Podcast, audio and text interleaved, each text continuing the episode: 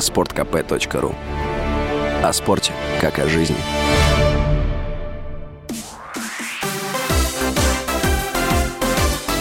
Новости спорта.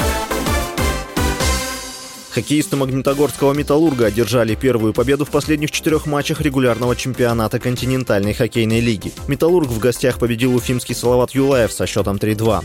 «Металлург» поднялся на третье место в турнирной таблице Восточной конференции. Уфимская команда занимает пятую строчку. В другом матче «Авангард» обыграл «Нефтехимик» 3-0.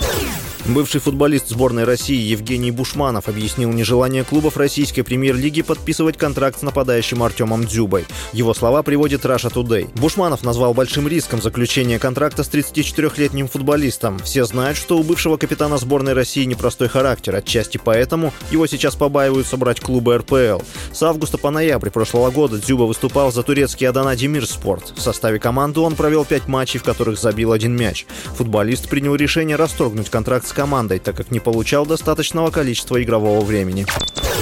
Российский теннисист Даниил Медведев резко отреагировал на выкрики болельщиков с трибун в первом матче на Australian Open, а потом выразил свое недовольство судье. Медведев в первом круге победил американца Маркоса Гирана со счетом 6-0, 6-1, 6-2. В конце встречи россиянин отреагировал на выкрики одного из болельщиков и нецензурно предложил ему отвалить. Реплика Медведева попала в эфир трансляции Евроспорт. Комментатор телеканала принес извинения за эпизод. По его словам, Медведев ответил болельщику негромко, но его фразу уловили микрофоны. Медведев получил предупреждение от судьи на вышке. На Australian Open в прошлом году у Медведева случился конфликт с судьей из-за поведения отца соперника по полуфиналу Стефанаса Циципаса. С вами был Василий Воронин. Больше спортивных новостей читайте на сайте sportkp.ru Новости спорта.